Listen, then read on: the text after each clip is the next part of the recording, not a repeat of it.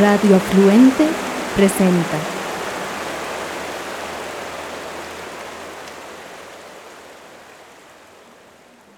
Profesor Miller Brusán, representante de la asociación Asoquimbo, la verdad es que estamos muy complacidos con que ustedes hayan aceptado esta invitación de Territorio Verde y de Radio Afluente Colombia para dar a conocer, para que la audiencia de Territorio Verde y la audiencia de Radio Afluente conozcan qué es lo que ha venido sucediendo en los últimos días respecto de todo el proyecto hidroeléctrico de Engesa de la represa del Quimbo y respecto de toda la acción social y jurídica que ha venido adelantando la comunidad a través de Asoquimbo. Muy buenos días, bienvenido. Muy buenos días para usted, para todas las personas que nos escuchan en estos momentos y yo reitero también eh, nuestros agradecimientos por lo que ha sido el trabajo permanente que usted han tenido con nosotros desde Territorio Verde y es evidente que sabemos que a través de estos medios podemos difundir información que ha sido oculta, no solo en el departamento de Huila y para las víctimas, sino para todo el país. Creo que es el momento incluso de dar a conocer eh, situaciones que han sido ocultadas por la empresa Engesa. Pero quisiera volver a tomar un poco como cuál fue el contexto y qué fue lo que ocurrió. Ustedes saben que precisamente el 30 de junio de 2021 se cumplió en el Consejo de Estado la primera parte de la audiencia de pruebas en el marco de una acción de nulidad de la licencia ambiental del proyecto de Quimbo que fue interpuesta por el Centro de Estudios Tierra Digna y la Asociación de Afectados por el Proyecto de Quimbo desde el año 2014.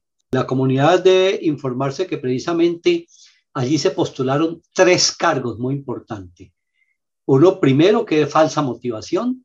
Tiene en cuenta que el proyecto y la licencia se sustentó principalmente, y esto es gravísimo, en desconocimiento por parte de la entonces Dirección de Licencias permiso y trámites eh, del Ministerio del Diagnóstico Ambiental de Alternativas. Es decir, no hubo diagnóstico ambiental de alternativas y también eh, del concepto 147 que fue de 1997, que había sido expedido por el mismo Ministerio de Ambiente y que había determinado que ninguna de las tres alternativas que fueron presentadas en ese año para la construcción del proyecto de del Quimbo eran viables. Además, tiene en cuenta por su alto impacto, no solo para el desarrollo agrícola de la región, el cual era insustituible dado que se iban a inundar las mejores tierras productivas del departamento de Huila. Ese es un primer cargo. Un segundo cargo tiene que ver con la expedición irregular y esto también es eh, importante destacarlo, que está fundamentado en el desconocimiento de las formalidades y procedimientos y trámites establecidos por la ley para sustraer una reserva forestal que protege un ecosistema de alta vulnerabilidad. Es muy importante que sepa que la zona de inundación, el 95% hacía parte de la Reserva Forestal Protectora de la Amazonía. Y resulta que no se hizo el trámite pertinente. debió haberse, desde el punto de vista de las formalidades, haberse eh, primero eh, la sustracción de la reserva antes de la licencia ambiental. Y aquí se hizo en la misma autorización de la licencia ambiental eh, la sustracción de la reserva, situación muy grave porque para, para poder sustraer una reserva se requieren estudios técnicos y científicos que demuestren que esa zona que se va a utilizar para un proyecto no afecta a un ecosistema tan importante como el caso que mencionamos ahora nosotros de, de la Amazonía. Y lo tercero, que es también muy preocupante, nosotros lo llamamos la violación de la ley sustancial, debido a que siempre se ha hecho una interpretación y aplicación totalmente errónea del marco jurídico que es aplicable dentro de los procedimientos de la expedición de la licencia ambiental en materia de impactos ambientales, económicos y culturales, entre otros. Bueno, estos tres elementos precisamente son fundamentales tener en cuenta porque sobre eso es que se está en estos momentos dando las pruebas sobre cada uno de esos cargos. En esa audiencia, el 30 de junio, entonces se escuchó el primer testimonio, que es del ingeniero y geólogo Julio Fierro, muy conocido en este país, que es profesor e investigador de la Universidad Nacional.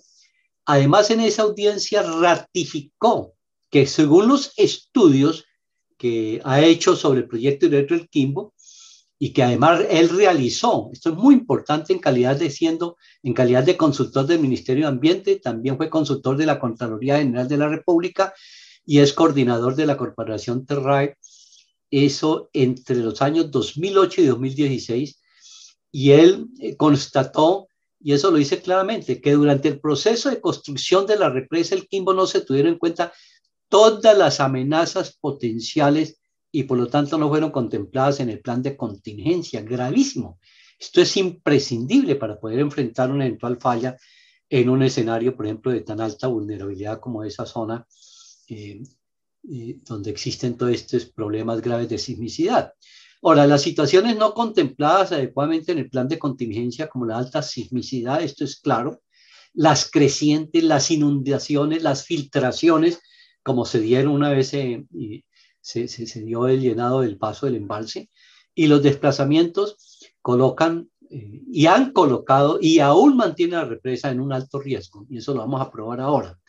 Ahora, también él señaló que en ese estudio de impacto ambiental de NGESA no se tuvo en cuenta una caracterización que llama el mínima con respecto a las fallas geológicas y de sismicidad que fueron establecidas por el Comité Internacional de Grandes Presas, que le obligaba a Engesa por ser una empresa incluso transnacional, que estaba obligada a tener en cuenta fundamentalmente esa caracterización y los mínimos requeridos fundamentalmente por el Comité Internacional de Grandes Represas. Y además señaló que los estudios que se presentó están desactualizados. Imaginen ustedes, 13 años desactualizados, generando una alta probabilidad de incertidumbre y riesgo que llama catastrófico, que desconoce fundamentalmente los principios de precaución y de prevención.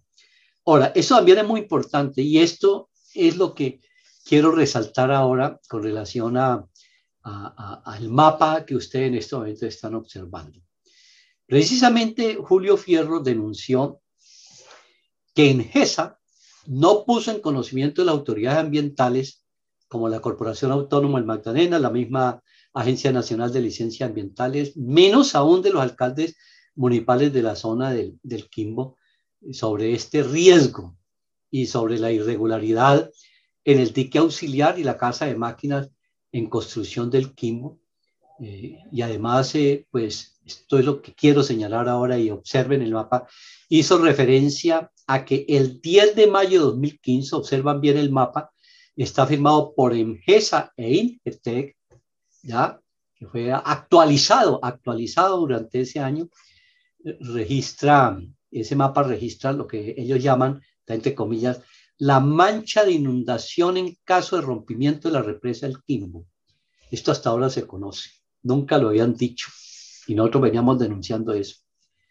Eso está dentro del plan de contingencia, que fue publicado ese mapa en Google Earth y que cubre, imagine usted, cubre los municipios para que me escuchen, por ejemplo, en Altamira, Agrado, Garzón, Paicol, Gigante, Tesalia, Yaguará, Obo, Campo Alegre, Palermo, Rivera, Neiva, Aipe, Tello, Villavieja en el departamento de Huila. Solo en el departamento de Huila. Ustedes se pueden imaginar todos esos municipios, en caso de una ruptura de la presa, todos esos municipios quedarían inundados. ¿Cómo será la gravedad de la situación donde se llegue a presentar un desastre, además porque son dos represas cuya distancia una de la otra es apenas de 14 kilómetros. Y si se revienta Quimbo, pues evidentemente también arrastra a Betania, la represa de Betania, es decir, dos represas en serie. Alguien inclusive de Antioquia, un profesor de la Universidad de Antioquia, escribió, no recuerdo bien su nombre, escribió un artículo donde decía que de presentarse una falla y una ruptura de la represa del Quimbo, él nos habló de que en Colombia podía haber una afectación de 5 millones de víctimas. 5 millones de víctimas. Pero hay algo también que fue muy importante en la audiencia, y esto también lo voy a resaltar, porque eso también lo informó el investigador Fierro. Y dijo, yo me comprometo, dijo además, que le voy a enviar al Consejo de Estado algo que llama concepto de servicio geológico colombiano sobre la documentación que soporta la solicitud de licencia ambiental del proyecto directo del Quimbo, que fue emitido por esa Dirección de Geociencias Básicas y Geoamenazas en octubre del 2018. Es decir, se supone que esta dirección tan importante de geociencias básicas debió haber emitido concepto del estudio de impacto ambiental antes de haber sido autorizada la licencia ambiental. Y resulta que conocemos un concepto, imagínense usted, de Servicio Geológico Colombiano en el 2018. Es decir, 10 años después en que está en proceso de aprobación de la licencia ambiental. 10 años después. Esto es mucha situación tan grave. Además, y esto es muy importante, si ustedes leen el estudio, yo también se lo voy a enviar a ustedes, dice cosas tan importantes y que yo he sintetizado más o menos en los siguientes términos. Dice que esto es clave. Es notoria la ausencia del mapa tectónico regional que permita ubicar el proyecto en el contexto tectónico del territorio y de las estructuras geológicas mayores. Además, imagínense ustedes, de las 53 evidencias que tienen que ver con toda la actividad en el cuaternario, Ninguna tiene mapa de ubicación o secciones de levantamiento geológico. Ninguna. Ahora, ninguna de estas evidencias es documentada conforme a los estándares básicos de presentación de la información de geocientífica y georreferenciada. Imagínense la gravedad. Es decir, estamos hablando de que no existen las evidencias, es decir, no se ubicaron fundamentalmente eh, ni se levantó el mapa eh, de, geológico sobre la caracterización y la situación de la zona y además nos dice que los datos de fracturamiento no presentan análisis de procesamiento estadístico adecuado. Mire la gravedad. No se han identificado los tensores de esfuerzo a partir del fracturamiento. Pero además reafirma que en el área del proyecto se reconocen sistemas acuíferos, mucho cuidado, estratégicos, los cuales requieren que se formulen sus modelos hidrogeológicos conceptuales que permitan definir y precisar la ocurrencia de aguas subterráneas su magnitud y su dinámica para efectos de precisar potenciales impactos que estén o no ocurriendo sobre la estructura del proyecto mismo como de las comunidades asentadas. También habla del problema de las rocas con porosidad secundaria por fracturamiento no fueron evaluadas desde el punto de vista cuantitativo, gravísimo. No se encontró información en los estudios consultados respecto al análisis de los catálogos de eventos y además se caracteriza la sismicidad de algunas fuentes con escasos eventos. No se encontraron ningún parámetro para la emisión de la fuente de sismicidad distribuida adoptada para el estudio. Es decir, que hasta el 2018, estamos hablando de dos años largos, se venga a conocer un concepto después de nueve años de haber sido aprobada la licencia ambiental, eso implica una clara irresponsabilidad. Eso es de extrema gravedad. Primero, no se ha aprobado el plan de contingencia. En el 2015 se nos advierte que sí es posible que exista una ruptura de la presa y nos muestra de una vez, como muestra el mapa, de una vez toda la zona que sería inundada, que sería afectada, es decir, que sería destruida. Solo muestra ahí el departamento de Huila, pero usted sabe que eso sigue arrastrando río abajo y va a afectar toda la cuenca del río Magdalena y usted puede imaginar el desastre de lo que puede ocurrir. Por eso fue tan importante la audiencia y sobre todo que se haya dado a conocer ante el magistrado ponente que tiene el caso de, la nulidad del proyecto de Kimbo. Todas estas pruebas, todas estas pruebas confirman precisamente las omisiones que nosotros formulamos en la solicitud de la demanda de nulidad. Y esas son claras. Mire, en síntesis, podemos decir de todo este estudio, la ausencia de una zonificación por amenaza volcánica relacionada con la presencia y actividades del volcán Nevado del Huila y el volcán Sotará. Dos, la carencia de un modelamiento morfodinámico relativo a las amenazas provenientes de las avenidas torrenciales y flujos de lodo generadas por crecientes en el sector de los ríos Páez y La Plata y el sector del río Magdalena y Río Salsa. Y además, es muy importante, no existe una caracterización geométrica, cinemática y sismológica que permita establecer bajo un modelo determinístico probabilístico la ocurrencia de sismos generados por las 10 fallas geológicas identificadas incluso en el mismo estudio de impacto ambiental. Es precisamente lo que nosotros le estamos diciendo al Consejo de Estado. Y le estamos diciendo al Consejo de Estado que ese es un solo cargo, un solo cargo. Y mire la gravedad nomás de ese cargo. Y por eso, pues, nos pareció también importante en esa audiencia que el magistrado ponente Roberto Cerrato atendió nuestra solicitud como parte actual en el proceso y consideró pertinente, esto es clave, allegar como prueba el informe de auditoría del seguimiento a la ANLA de la Contraloría General de la República del 20 de diciembre del 2020. Es reciente ese informe. Y ese informe, mucho cuidado, confirma una vez más todo el proceso irregular del otorgamiento de la licencia ambiental. Confirman los tres cargos que nosotros postulamos para pedir la nulidad de la licencia. Confirman los graves daños causados a las víctimas y a los ecosistemas con presuntas, y esto es importante, incidencias penales disciplinarias. En ese informe, por primera vez, nos dice la Contraloría, imagínense, en el 2020, 11 eh, años después de aprobar la licencia ambiental, nos dice la Contraloría General de la República, mire la gravedad de la situación. Es tan preocupante lo que ha ocurrido con el Quimbo, que incluso hoy en día se configuran 14 hallazgos con incidencias penales disciplinarias, 14 hallazgos. Y eso uno esperaría hoy, yo estoy esperando, la comunidad y los huilenses y el país estoy esperando que ya se hubiesen abierto las investigaciones disciplinarias y penales contra la Agencia Nacional de Licencias Ambientales. Ahí, ahí se refiere precisamente a ella. La misma Corporación Autónoma del Alto Magdalena. E incluso vincularía también a IMGESA. Pero la justicia no actúa. No actúa. Entonces, ¿qué hacer? Ahora, nosotros ratificamos, y, y lo dijimos nuevamente en la audiencia, que no se cumplió con la normatividad constitucional de otorgamiento de la licencia ambiental. Y por eso, para nosotros, esto es lo, lo más importante, nosotros sí esperamos que el señor magistrado actúe en derecho. Porque para nosotros tenemos la seguridad jurídica que esa licencia ambiental fue ilegal y que requiere la nulidad de la misma de manera inmediata.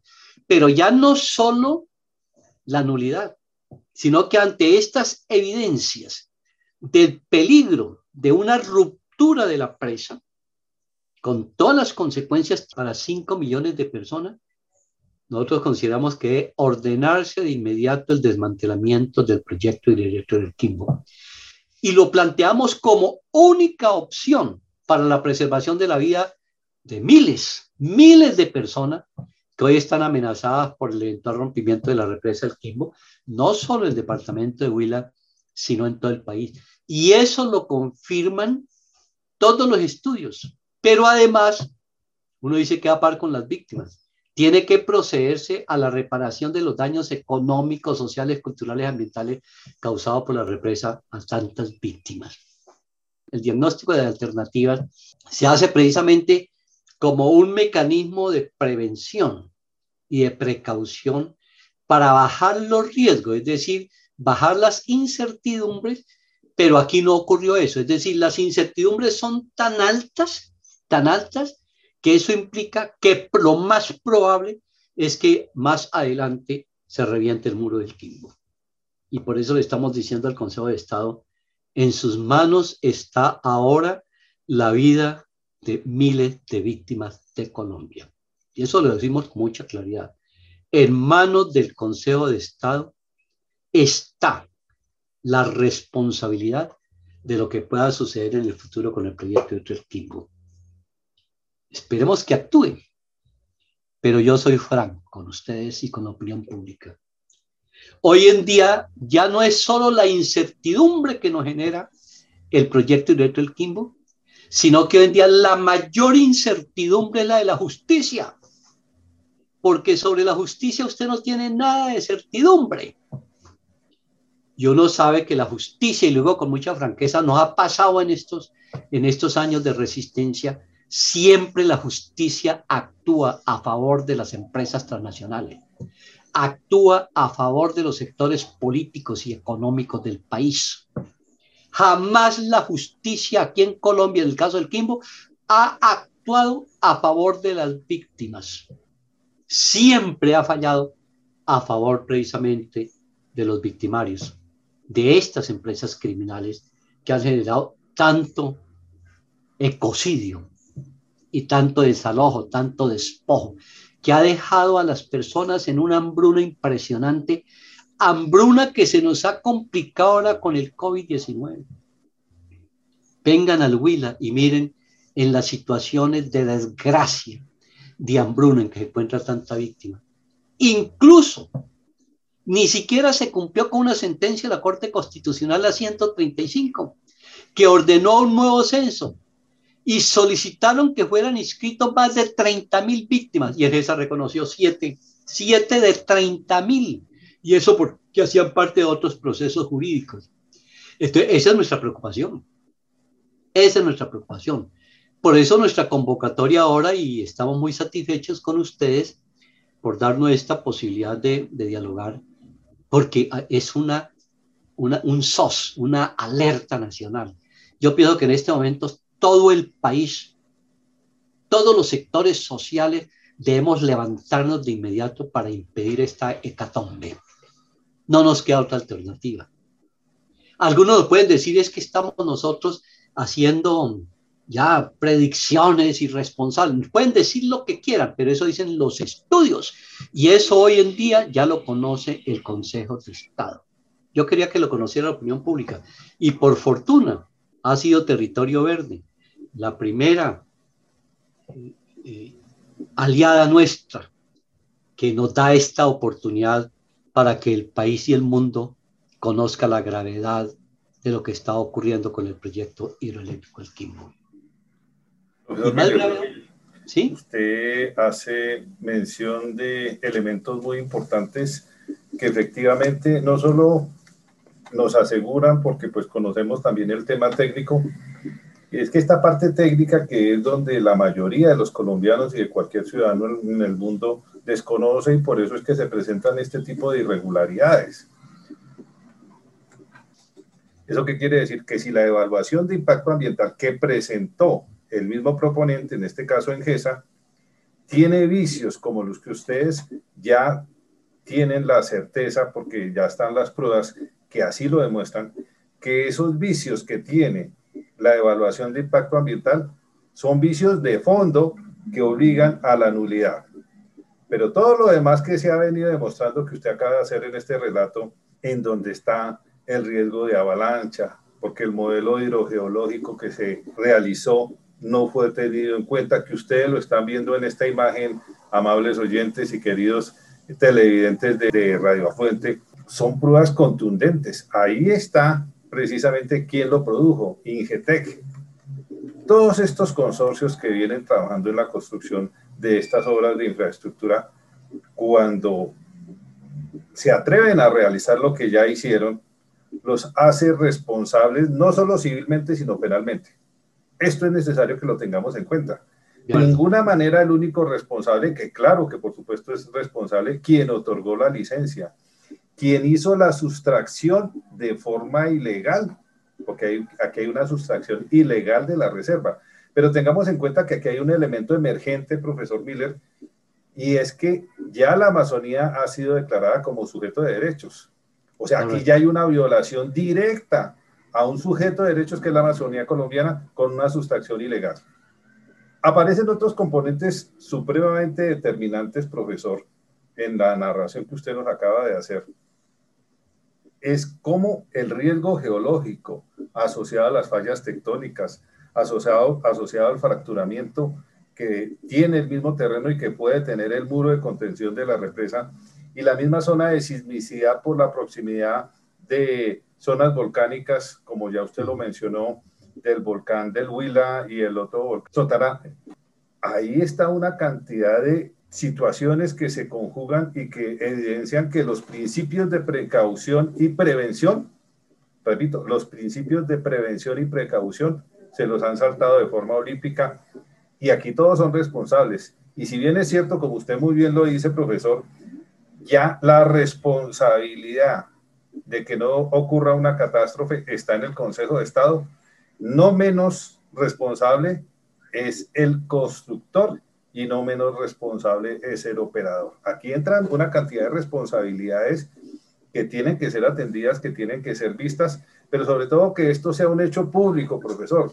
Claro, nosotros nos comprometemos con ustedes a través de Territorio Verde en esta emisión de hoy, domingo 4 de julio, pero también desde Radio Afluente. Y aquí tenemos todos los que estamos aquí inmersos en la protección de nuestro patrimonio ambiental y nuestro patrimonio social, que son la comunidad, que son la comunidad, en este caso, la comunidad más vulnerable, la comunidad que ha sido violentada, que usted ya en otras narraciones, en otros encuentros nos ha hecho una descripción bastante detallada de cómo han sido vulneradas estas comunidades y concretamente al comienzo de este programa, cómo usted dice la situación actual, que es una condición de miseria en la que puso este proyecto a la comunidad. Todo esto lo tenemos que convertir en un hecho público. Quienes vean el enlace de Radio Afluente, les pedimos el favor de que por favor lo distribuyan. Tenemos que hacer una transmisión de toda esta información por las distintas redes sociales para que no solo quede en Colombia, sino para que salga el país. El mundo tiene que enterarse, profesor, de lo que está sucediendo en Colombia y cómo la comunidad de estos municipios del Huila está no solo altamente impactada en la parte ambiental, por supuesto, pero también en la parte social, la parte más sensible, es la parte por donde una sociedad se quiebra, es la parte social. Y en ese sentido, cómo esas otras amenazas que aparecen en este mapa que se ve en la pantalla, claro, es el departamento de Huila, es el departamento del Tolima, Cundinamarca, Caldas, Antioquia, en fin, todo hasta llegar a la costa. Y sobre todo que en la parte final, que es la zona de Meandro, la zona cenagosa donde termina la cuenca Magdalena y se une con el Cauca, ahí quedaría prácticamente toda esta zona desaparecida por una avenida torrencial, por una avalancha que realmente no, no logramos imaginarnos el desastre tan terrible que sería para nuestro país. Entonces, estamos todavía en el momento oportuno, a pesar de todo el daño que se ha causado, a pesar de todo el impacto ambiental y social que está ya reconocido por la misma Contraloría General de la República, que está en los estudios que el reconocido geólogo Julio Fierro ha presentado y otros estudios, evidentemente ya no hay más que esperar. Aquí lo que se tiene que tomar es una decisión no solo de carácter jurídico, sino de carácter administrativo. La responsabilidad que tiene en este momento la Autoridad Nacional de Licencias Ambientales no es solamente que le puedan declarar la nulidad de la licencia que ellos les pidieron, sino porque tiene que tomar cartas en el asunto y es una responsabilidad que va desde el propio ministro como responsable del Ministerio de Ambiente. O sea, aquí hay una cantidad de situaciones que van incluso hasta el Ministerio de Minas, porque el Ministerio de Minas también tiene una responsabilidad directa en, la, en el otorgamiento de esta licencia y en, concretamente en la operación del proyecto. O sea, aquí todas estas instituciones y todos los que han tenido que ver en la parte histórica de cómo comenzó a listarse todo el proyecto y cómo se otorgó la licencia, necesariamente tienen que aparecer y tienen que entrar a hacerse responsables. Yo creo que, profesor, lo que usted nos acaba de presentar implica que tengamos otros espacios como este, profesor. Le invito desde ahora a que así sea, porque no podemos dejar que este caso tan crítico, tan grave y tan peligroso para la salud de nuestro país en todos los sentidos, porque esto aquí no es solamente el ambiental, el social, es el económico, es el cultural. Bueno, todo lo que podamos ver que está aquí, no lo podemos dejar en un solo programa. Aquí tenemos que seguir haciendo una acción de repetición y de recordación de lo que representa este grave riesgo hasta que se dé una solución de fondo. Y esa solución de fondo usted la ha dejado muy clara y es única. No solo es la nulidad de la licencia ambiental, sino el desmonte, el desmantelamiento de esta represa de una forma gradual que no genere impactos peores de los que ha generado, pero que tampoco ponga en riesgo la cadena que está en el inmediato con el embalse de Betania. Esa represa, es decir, ya es un hecho, realmente el embalse de Betania ha logrado lograr un equilibrio, ha logrado dejar un equilibrio ambiental, pero también hay que estar muy pendientes de ello porque efectivamente esta es otra situación en donde el impacto ambiental de los seres humanos con las acciones antrópicas necesariamente tiene que ser también vigilado, profesor. Entonces, de lo que usted nos acaba de presentar, ¿qué viene ahora? respecto del Consejo de Estado. ¿Cuál debe ser el pronunciamiento? ¿Cuánto tiempo tienen para hacerlos? ¿Qué planteamientos les dejaron a ustedes en esta audiencia? Bien, muchas gracias. Sí, mire, la, hablaba de que se inició la audiencia de pruebas con el testimonio del doctor Julio Fierro. Eh, va a continuar el próximo 26 de julio, lunes 26 de julio, y allí se van a escuchar otros testimonios también muy importantes, como el de Manuel Rodríguez, eh, quien va a hacer una exposición muy importante sobre toda la ley ambiental. ¿ya? También hay otros testimonios solicitados por nosotros y también se va, se va a escuchar el punto de vista también de el testimonio solicitado por la empresa, por la empresa Emgesa. Eh, terminado esos testimonios, entonces ya prácticamente cerramos este escenario de la, de la audiencia. No sé si finalmente el magistrado va a tomar otro tipo de decisiones complementarias con relación a, a este tipo de estudios o pasará directamente a la toma de decisiones. Ahora, ah, eh, es claro que a nosotros nos preocupa mucho eh, la falta de serenidad por parte de la justicia, porque es que estamos desde el 2014 y ya llevamos siete años, pero la audiencia, por ejemplo, esta audiencia de pruebas fue aplazada tres veces. Y entonces no sabemos si se va a seguir aplazando porque resulta que eh, de, de continuar precisamente en esa situación, pues es evidente que el Consejo de Estado también, conociendo esta realidad, sería bastante responsable. Esperemos que eso no vaya a ocurrir mientras estemos en este proceso, en este proceso eh, de nulidad en el Consejo de Estado. ¿Qué sigue para nosotros? Primero, eh, nos parece clara la estrategia comunicativa y pienso que la apertura la hemos iniciado con Territorio Verde, eh, porque ha sido nuestro principal aliado y, y, agradecemos también el llamado la solidaridad y el compromiso que ustedes siempre han tenido en defensa de los territorios y de la vida, porque este mensaje que llegue al país y llegue al mundo va a ser muy importante porque puede permitir generar mayor conciencia de la gravedad de la situación y que no demos espera, es decir, que esto no da espera, es decir, hay que actuar ya. En segundo lugar, pues eh, vamos a hacer la reunión próxima también de todo el movimiento colombiano Ríos Vivos, eh, para evaluar un poco esta situación, porque usted sabe que esto es similar a lo que ha ocurrido también en Hidroituango, son situaciones similares que también existen y lo demuestran estudios comparados de la Contraloría con el caso, por ejemplo, de hidrosogamoso, para mencionar nomás esos, esos últimos casos. Y entonces tenemos que en esas reuniones comenzar a tomar decisiones de acción inmediata para que se procedan de manera administrativa inmediata a resolver este, eh, esta situación antes de que ocurra un desastre. Igualmente, nosotros hacemos parte del movimiento contra represas de América Latina, MAR, y estamos preparando, en este momento estamos preparando un informe eh, para todos los sectores a nivel nacional y a nivel internacional, para todas las ONG. Sobre esto también estamos trabajando en Ginebra. Usted sabe que nosotros hacemos parte del Comité de Empresas y Derechos Humanos y ahí hay un equipo en Ginebra que precisamente a diario estamos comunicándonos sobre eh, lo que viene ocurriendo en el departamento del Huila y pues ahora queremos profundizar con ellos aún más esta situación para que sea mucho más efectiva la denuncia internacional y para que eh, eh, esperamos, pues eso esperamos que estos organismos actúen. Es decir, porque a veces nosotros vemos estas esas decisiones que toman que parecen izadas de bandera. Nosotros necesitamos son, eh, son decisiones contundentes, de advertencias contundentes que se hagan por parte de este organismo del Estado colombiano ante la gravedad de esta, ante la gravedad de esta situación.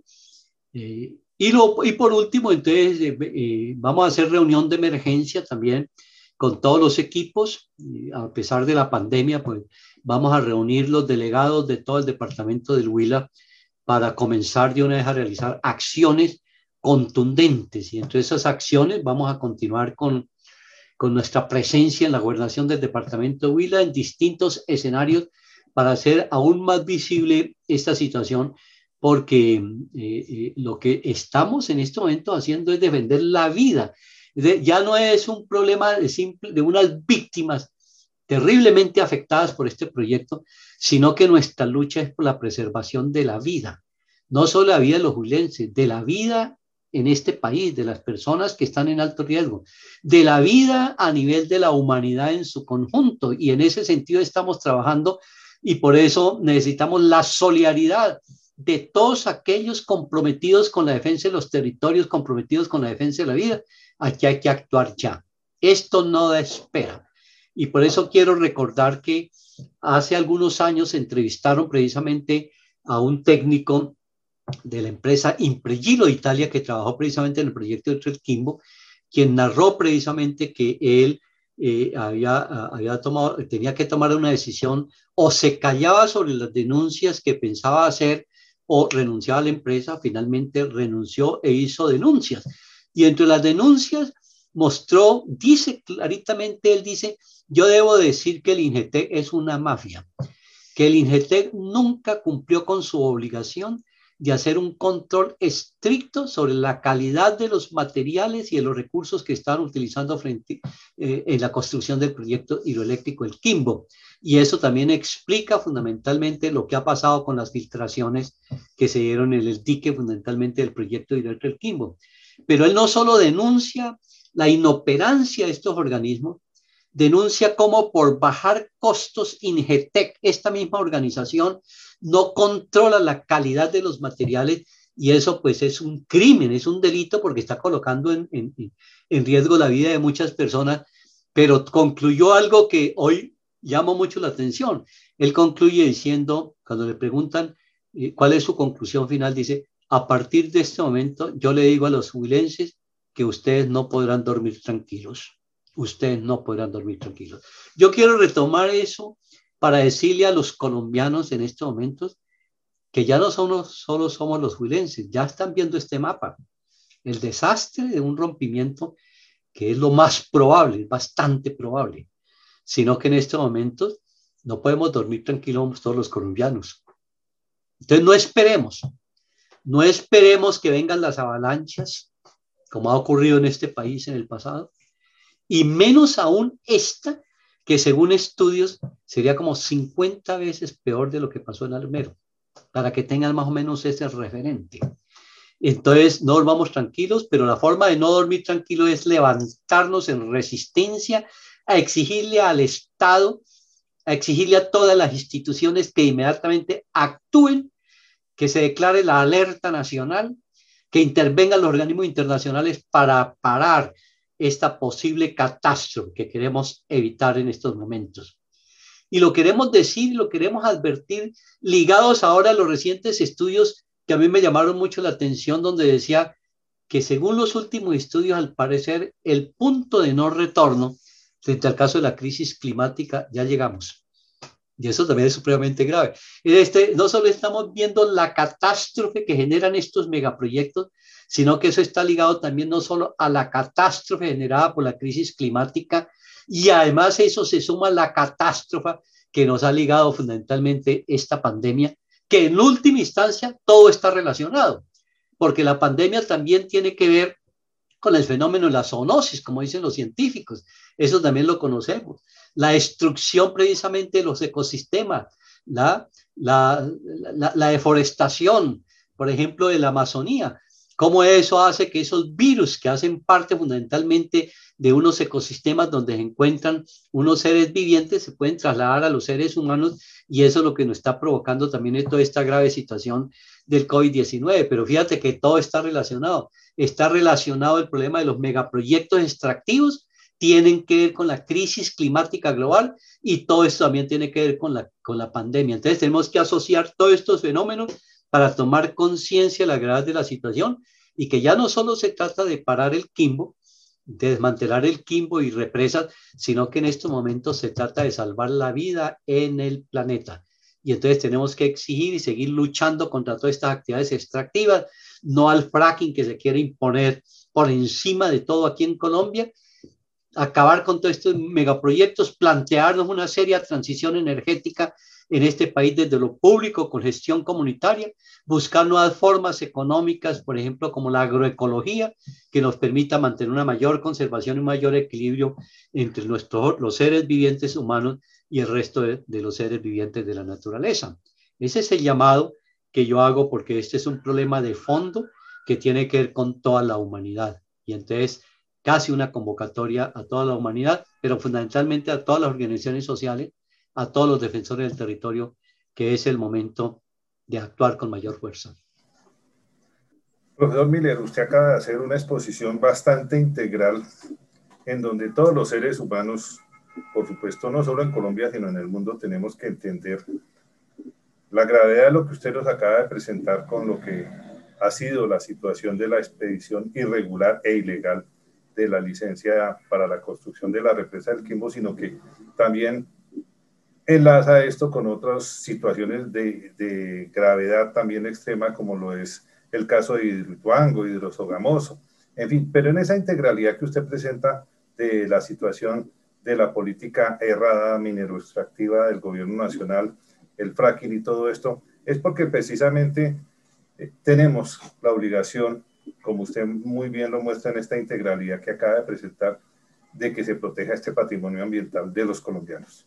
Este patrimonio ambiental que es más allá de nosotros también, de la misma humanidad, y que las generaciones que, vengan detrás, que vienen detrás de nosotros también tengan derecho y uso, uso y goce de esos recursos naturales, porque también son de ellos, y que esa biodiversidad que es del suelo colombiano, que es, esa sí es nuestra verdadera riqueza, ese es nuestro oro natural que tiene que ser protegido, no explotado, no usufructuado, precisamente eso es lo que tenemos que conservar. Profesor, entonces quiero invitarlo a usted a que en lo que viene próximamente, por favor, cuente con nosotros. Muchas gracias, Pedro Julio. Muchas gracias porque yo sé y estoy seguro de que eso es así y, me agrada mucho este diálogo en el día de hoy, sobre todo por la nueva información que tenemos que es de, de urgencia, ¿no? Y que se requiere en estos momentos difundirla al máximo y por eso pues también siempre cuente con nuestra solidaridad con ustedes que han hecho un trabajo también de comunicación que además corre mucho riesgo por decir la verdad, porque en este país decir la verdad eh, equivale también a exponer uno su propia vida, pero hay que tener el valor de hacerlo. Sí, en eso estamos y pues también tenemos, yo soy una persona de muchísima fe, tenemos a nuestra patrona del ambientalismo, Santa Laura Montoya, y recientemente un amigo de Territorio Verde que lo habrán escuchado muchos de ustedes, el padre Alejandro Londoño se nos fue en el pasado mes de junio, pero allá tenemos también un intercesor.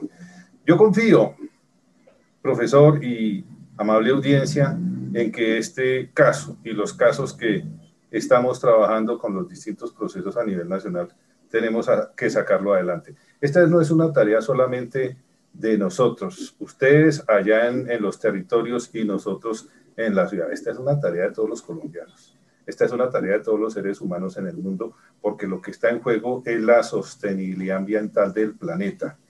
Y esa sostenibilidad ambiental del planeta tenemos que garantizarla desde este tipo de escenarios tan críticos, tan graves como el que ustedes están presentando con el caso del embalse del Quimbo. Profesor, entonces, ya concluyendo y agradeciendo por supuesto ese generoso tiempo suyo para con la audiencia de Territorio Verde y con Radio Afluente Colombia, que en las próximas semanas, cuando ustedes lo consideren necesario, por favor nos informen, nos avisen y aquí estamos para hacer otros programas como este que además quedan en la página de Radio Afluente Colombia y quedan en la página de la Corporación Villa del Río Fucha, para que los que no pueden verlo ahora en, en, en, el momento en que se están emitiendo, lo puedan ver y repetir las veces que sea necesario, porque esa memoria es la memoria de los procesos ambientales, de los procesos sociales, como el que usted muy bien representa en el caso de Azoquimbo. Profesor, muchas gracias. Muchas gracias a usted y un saludo muy especial para toda la audiencia y no olviden nuestra convocatoria en este evento a la defensa de los territorios y a la defensa de la vida. Muy amables, un gran abrazo para usted, Julio, y para todas las personas que nos escuchan. Muy amables.